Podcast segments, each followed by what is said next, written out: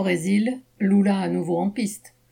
Lundi 8 mars, un juge de la Cour suprême brésilienne a annulé les condamnations qui ont frappé Lula depuis 2017 et l'ont envoyé un an et demi en prison.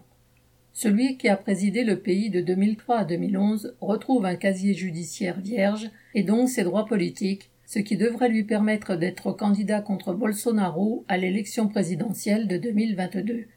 La raison formelle de la décision est que le tribunal de Curitiba, où officiait le juge Moreau, était incompétent pour poursuivre et juger Lula qui relevait de Brasilia. Six ans après, il était temps de s'en apercevoir.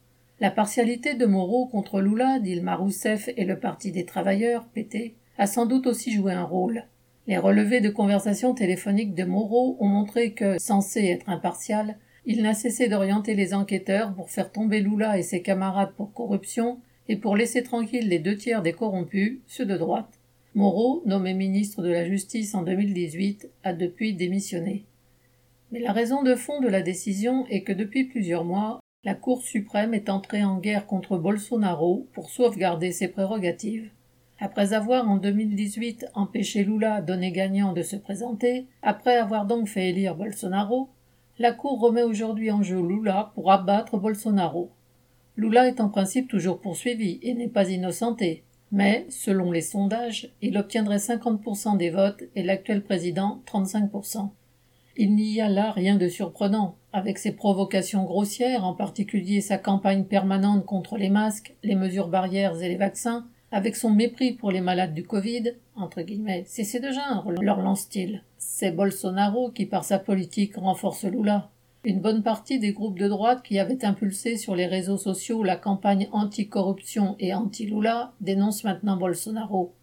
Lula possède aussi des atouts personnels. Son passé de dirigeant des luttes ouvrières de la fin de la dictature, 1964-1985, son charisme, sa combativité et le souvenir que ces années de présidence ont laissé. Elles ont été des années de prospérité économique pour les bourgeois, mais aussi de plein emploi, d'amélioration salariale et de programmes d'assistance pour les classes populaires. Mais la situation de 2021 n'est plus celle de 2001.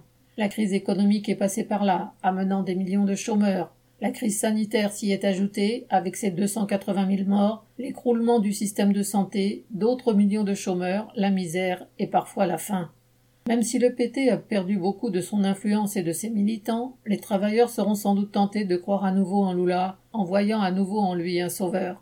Ce serait oublier qu'il a par le passé gouverné avant tout pour les profits de la bourgeoisie, et en s'appuyant sur les partis du centre et de droite, ceux-là même qui ont ensuite porté Bolsonaro au pouvoir. Oublier cela, ce serait se préparer à d'autres désillusions. Vincent Géla.